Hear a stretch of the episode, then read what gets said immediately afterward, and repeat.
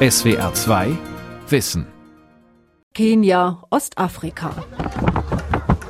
An ihrem Straßenstand in der Hauptstadt Nairobi rollt Ruth Gichoge Teig aus. Er soll zu Chapati werden, dünnen Weizenfladen, die in Kenia gerne zum Frühstück, aber auch zu anderen Mahlzeiten gegessen werden.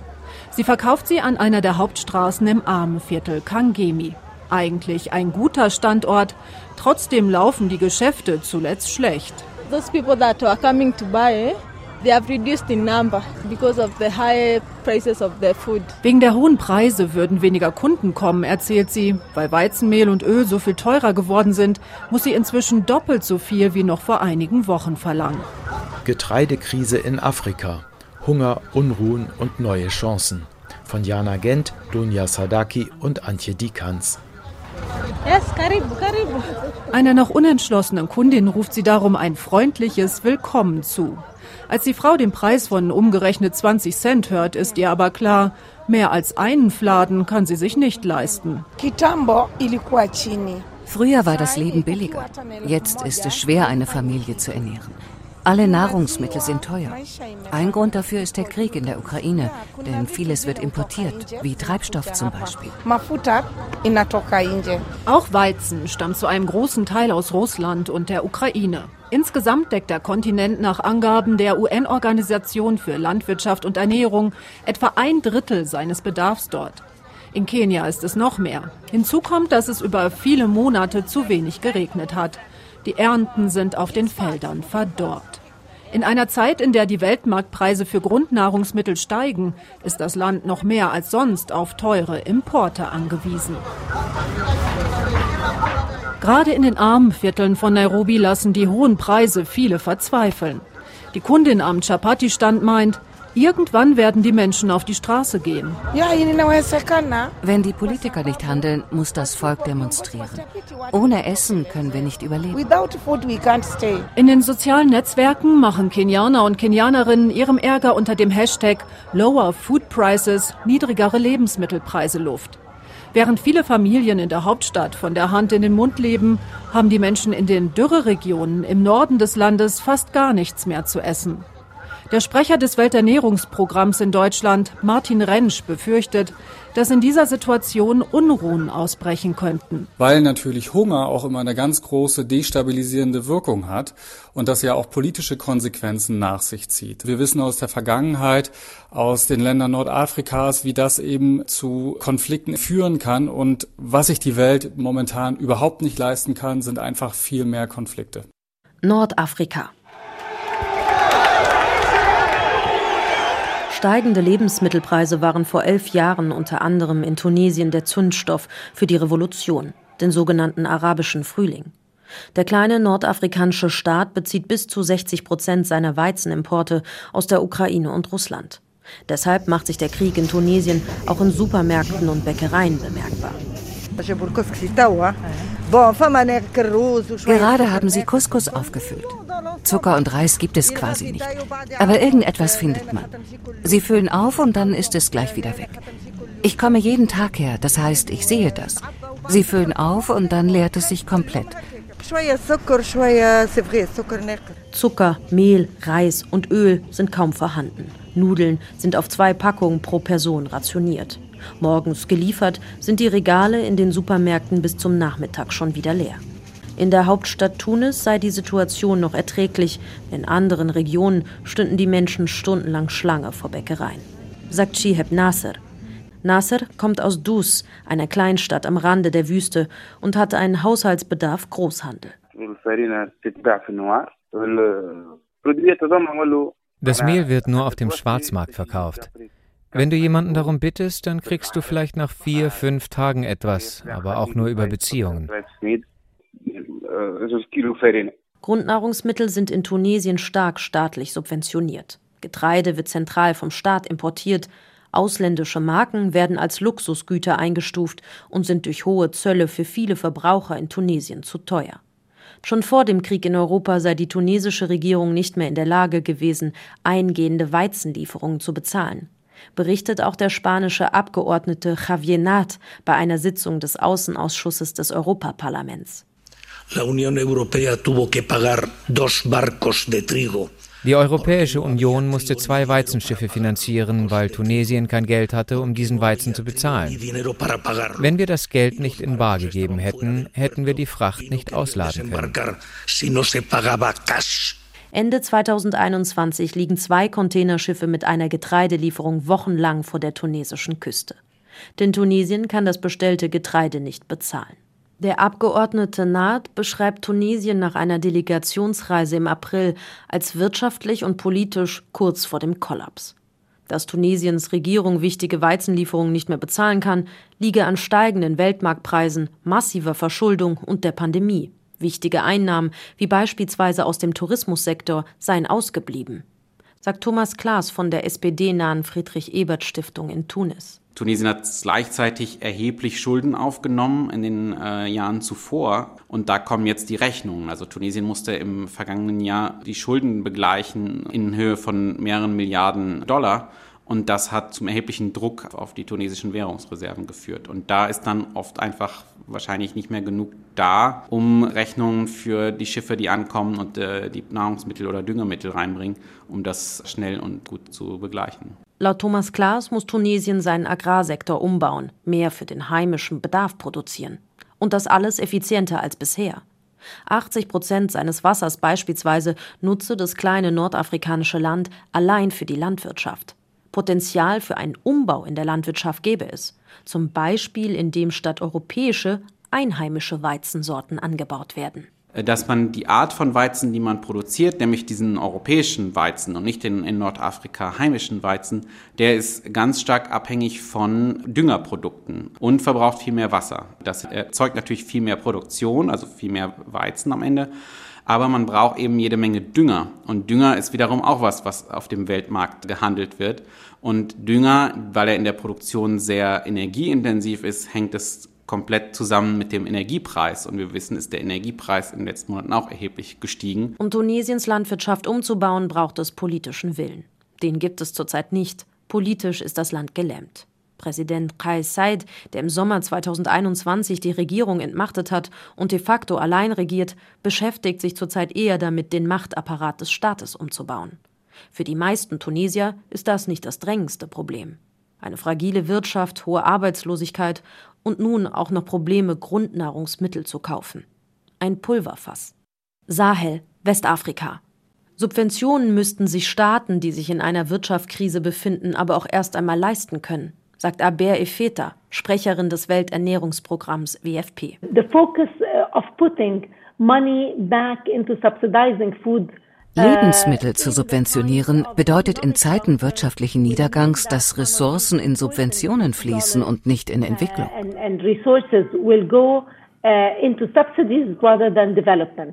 Ein Teufelskreis sei das, sagt Aber Efeta, denn der Hunger berge politische Risiken. Es wird immer die Sorgen geben, dass Nahrungsmittelkrisen und Hunger das Risiko politischer Unsicherheit und für Konflikte erhöhen wird. Mali, Tschad, Burkina Faso, Niger. Besonders Staaten in der sogenannten Sahelregion rund um die Sahara-Wüste sind von den Auswirkungen des Ukraine-Kriegs betroffen. Der Tschad hat wegen steigender Lebensmittelpreise sogar den Nahrungsmittelnotstand ausgerufen. Der Krieg in Europa treibt die sowieso schon seit Jahren steigenden Kosten für Speiseöl, Zucker, Gemüse oder Treibstoff in die Höhe. Zusätzlich kommen Finanzspekulationen auf Grundnahrungsmittel hinzu. Das sagt auch Jan Sebastian Friedrich Rust von der Hilfsorganisation Aktion gegen den Hunger.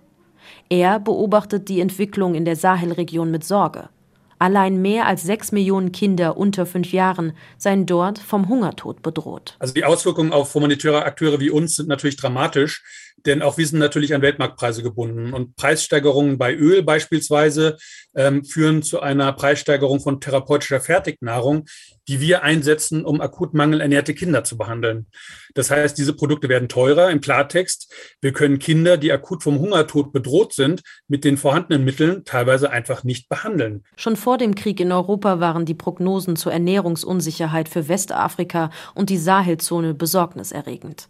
Das UN-Welternährungsprogramm schätzt nun, dass aufgrund der Auswirkungen des Ukraine-Kriegs allein in Westafrika sieben bis zehn Millionen mehr Menschen von Ernährungsunsicherheit betroffen sein könnten. Hilfsorganisationen haben jüngst bereits Alarm geschlagen. Demnach seien in Westafrika insgesamt bis zu 38 Millionen Menschen von Hunger bedroht. Die schlimmste Nahrungsmittelkrise seit zehn Jahren. Die Auswirkungen seien im Sahel jetzt schon katastrophal, erzählt Jan Sebastian Friedrich Rust von Aktion gegen den Hunger. Wir hören auch von dramatischen Situationen, wo, wo Familien ihre Töchter äh, früh verheiraten müssen, weil das der einzige Weg ist, um finanziell äh, oder auch ja, ähm, die, die Familie ähm, über Wasser zu halten. Und ich möchte auch nochmal darauf hinweisen, dass, dass es ja auch 2008 in der Sahelregion bereits ähm, enorme Preissteigerungen gegeben hat. Äh, bei Grundnahrungsmitteln und es damals zu wirklichen Revolten, Hungerrevolten, wie wir das nennen, gekommen ist. Und auch jetzt äh, ist das Risiko ganz real, denn die Lebensmittelpreise sind jetzt bereits höher als beim höchsten Stand von 2011. Und da ist es auch wichtig, dass die EU und dass Deutschland versteht, dass das äh, auch politische Risiken mit sich birgt. Der nächste Flüchtlingszustrom, auch aus der Sahelregion, ist vorprogrammiert, wenn wir jetzt nicht handeln. Drohen Hungerrevolten? In verschiedenen Staaten hat es immerhin schon Demonstrationen gegen die Preissteigerungen gegeben. Der Sahel-Experte der International Crisis Group, Richard Mansrief, sagt, der Zusammenhang zwischen Brotpreisen und politischen Machtkämpfen sei extrem schwer zu fassen. We know that the links between inflation and political instability are very, very hard to be clear about, very hard to establish. Die Zusammenhänge zwischen Inflation und politischer Instabilität sind sehr schwer zu belegen. Es gibt eine sehr hohe Widerstandskraft in den afrikanischen Gesellschaften und die Gründe für Gewalt und Unruhen liegen oft nicht in der Sorge um die nackte ökonomische Existenz. Viele Staaten im Sahel kämpfen jetzt schon gegen Vielfachkrisen und gegen die Abhängigkeit von wichtigen Importen. Hier braut sich ein gefährlicher Cocktail zusammen. Zwei Jahre Auswirkungen der Pandemie, zusätzlich noch die Folgen des Klimawandels. Ethnische Konflikte und der sich ausbreitende islamistische Terror im Sahel führen bereits seit Jahren zu Tausenden Toten und Millionen von Vertriebenen. Auf dem afrikanischen Kontinent fliehen insgesamt mehr und mehr Menschen vor Gewalt und Terror. Und auch der Hunger treibt viele in die Flucht. Somalia, Krisenland in Ostafrika. In einem Krankenhaus der SOS Kinderdörfer in der Hauptstadt Mogadischu werden Neuankömmlinge registriert. Seit Wochen werden es immer mehr, die hier mit ihren Kindern Hilfe suchen. So wie Hassan Ali, der mit seinem Sohn auf einem Bett sitzt und auf Behandlung wartet. Der Kleine ist genau wie sein Vater abgemagert. Ich bin aus dem Süden hierher gekommen. Meinen Kindern geht es schlecht, weil sie unterernährt sind. Ich bin Landwirt, aber ich hatte nichts mehr, was ich ihnen zu essen geben konnte. In Somalia sind mehrere Regenzeiten in Folge ausgefallen. Die Vereinten Nationen sprechen von der schlimmsten Dürre seit vier Jahrzehnten. Betroffen sind auch die Nachbarländer Kenia und Äthiopien. Mehr als 18 Millionen Menschen sind je nach Schätzungen der UN inzwischen auf Nahrungsmittelhilfen angewiesen. Doch es fehlt an Mitteln, um sie zu versorgen, klagt der Sprecher des Welternährungsprogramms für Somalia, Petrok Wilton. Food prices in Somalia were already skyrocketing due to failed harvests. Die Nahrungsmittelpreise in Somalia sind wegen der ausgefallenen Ernten sowieso schon durch die Decke gegangen. Der Ukraine-Krieg könnte die Lage verschärfen. Somalia ist bei seinen Weizenimporten stark von der Schwarzmeerregion abhängig. Die Preise für dieses Grundnahrungsmittel sind auf dem Weltmarkt gestiegen.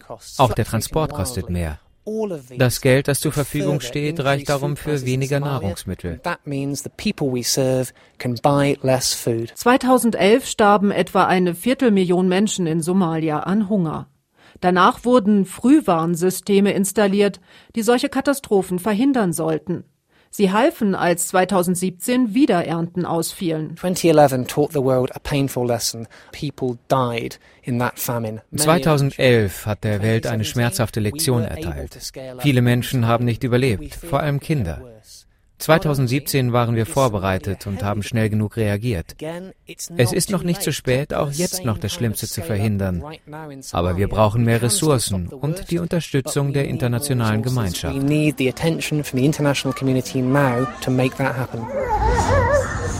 Vor der Klinik in Mogadischu werden die Kinder in einer hängenden Plastikwanne gewogen, um festzustellen, ob sie ambulant behandelt werden können oder eingewiesen werden müssen. Ärztin Hani Hussein versucht alles, um ihren kleinen Patienten schnell zu helfen. Doch manchmal sei das vergeblich, erzählt sie einem Team des ARD-Studios Nairobi. Zwei Kinder sind in den vergangenen Tagen gestorben. Als sie ins Krankenhaus kamen, war es schon zu spät. Sie hatten mit ihren Eltern eine weite Strecke zu Fuß laufen müssen, um hierher zu kommen. Das Krankenhaus ist für viele auch darum eine Anlaufstelle, weil Behandlungen hier kostenlos sind. Die Einrichtung wird außer von SOS Kinderdörfer auch noch von anderen Organisationen unterstützt. Doch in der Notlage ist es für Klinikdirektor Ahmed Mohammed Abdullah schwieriger geworden, mit den Ressourcen auszukommen. Viele Menschen, die durch die Dürre vertrieben werden, kommen hierher. Jeden Tag sind es etwa 200 Kinder und 100 Mütter. Wir haben aber nur zehn Ärzte, die sich um sie kümmern können. Außerdem fehlen Medikamente und andere wichtige Materialien. Lange wird der Betrieb so nicht mehr weiterlaufen können. Jetzt müssten die Geldgeber einspringen. Doch der Direktor fürchtet, dass die Zuwendungen statt mehr sogar weniger werden könnten. Bisher stellen wir nicht fest, dass europäische Länder die Zahlungen zurückfahren. Aber der Krieg in der Ukraine könnte das ändern. Wir bieten kostenlose Behandlungen an und sind von unseren Geldgebern abhängig. Die politische Situation in Somalia ist instabil. Weite Teile des Landes, vor allem auch die Dürregebiete im Süden, werden von der islamistischen Shabab-Miliz kontrolliert. Zum Hunger kommt der Terror. Ohne Hilfe von außen wird Somalia es nicht schaffen, mit der Krise fertig zu werden. Doch die internationale Gemeinschaft scheint wie schon 2011 auf die Warnung nicht ausreichend zu reagieren. Im Schatten des Ukraine-Konflikts steuert Somalia auf eine Hungerkatastrophe zu. Auch ganz im Süden des Kontinents sind Auswirkungen des Krieges spürbar. Die Benzinpreise zwingen die Menschen in Südafrika förmlich in die Knie.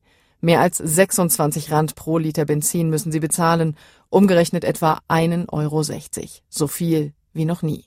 Das stellt Bantu Bantudin vor Probleme. Er hat ein Lebensmittelgeschäft in Bonteville, einem armen Stadtteil von Kapstadt. In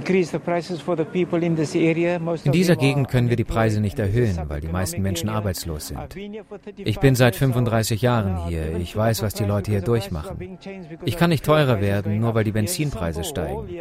Wir müssen auf die Menschen eingehen, sonst verlieren wir unser Geschäft. Auch aus Sicht der Verbraucher gibt es jetzt Herausforderungen, die schwerer wiegen als vor Beginn des Krieges in der weit entfernten Ukraine. Angelina Machlokwana lebt in Soweto südlich von Johannesburg. Sie hat Arbeit und muss doch jeden Rand zweimal umdrehen, denn die Fahrt im Sammeltaxi zur Arbeit oder die Fahrt mit dem Schulbus werden allmählich unerschwinglich, erzählt sie. We used to pay wir haben früher zwölf Rand bezahlt, nur für die Fahrt von Soweto in die Innenstadt. Jetzt sind es 20 Rand. Wenn ich an die Kinder denke, 600 Rand kostet der Schulbus pro Kind und ich habe drei. Das wird schwierig. Ich glaube, sie werden bald zur Schule laufen müssen. Auch ganz ohne den Krieg in der Ukraine hatte Südafrika schon seine Schwierigkeiten. Die Preise für Strom und Wasser werden schon seit Jahren immer wieder erhöht. Die weltweit höheren Preise für Rohöl kommen nun dazu. Die Regierung dringt seit Beginn der Krise darauf, dass sie durch Gespräche, durch Verhandlungen gelöst wird. Auch Außenministerin Naledi Pandor ist sich der Situation bewusst. Das Kernproblem für uns sind die gestiegenen Rohölpreise und die Auswirkungen, die sie auf alle anderen Waren und alle Bereiche des Handels haben. Darum müssen wir uns kümmern. In Südafrika hatten wir in den vergangenen Jahren gute Getreideernten. Diesbezüglich stehen wir gut da. Sollte der Konflikt aber sehr lange dauern, werden die Folgen auch für uns schwerwiegender sein. Südafrika gilt seit langem als eines der ungleichsten Länder der Welt, mit einem tiefen Graben zwischen arm und reich. Das war schon vor der Ukraine-Krise so, schon vor der Covid-Pandemie. Arme Menschen stehen jeden Tag vor einer Art Verteilungskampf, und das obwohl die Landwirtschaft tatsächlich gut läuft. Die Preise für Lebensmittel sind das eine. Das andere ist das Angebot. Engpässe gibt es tatsächlich nämlich nicht. Helene Viljoen gehört zu Grain SA, einer eigenständigen und unabhängigen Organisation für Getreidehandel. Sie erklärt das am Beispiel Weizen. Wenn wir unsere eigene Produktion betrachten, machen wir uns keine Sorgen. Laut unseren Vorhersagen hat Südafrika genügend Vorräte bis zum Ende der Handelssaison, also bis September. Weil wir im eigenen Land genug lagern, haben wir für weitere zwei Monate Weizen.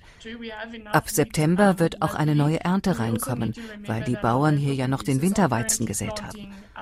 Was Importe angeht, sind wir auch nicht besorgt.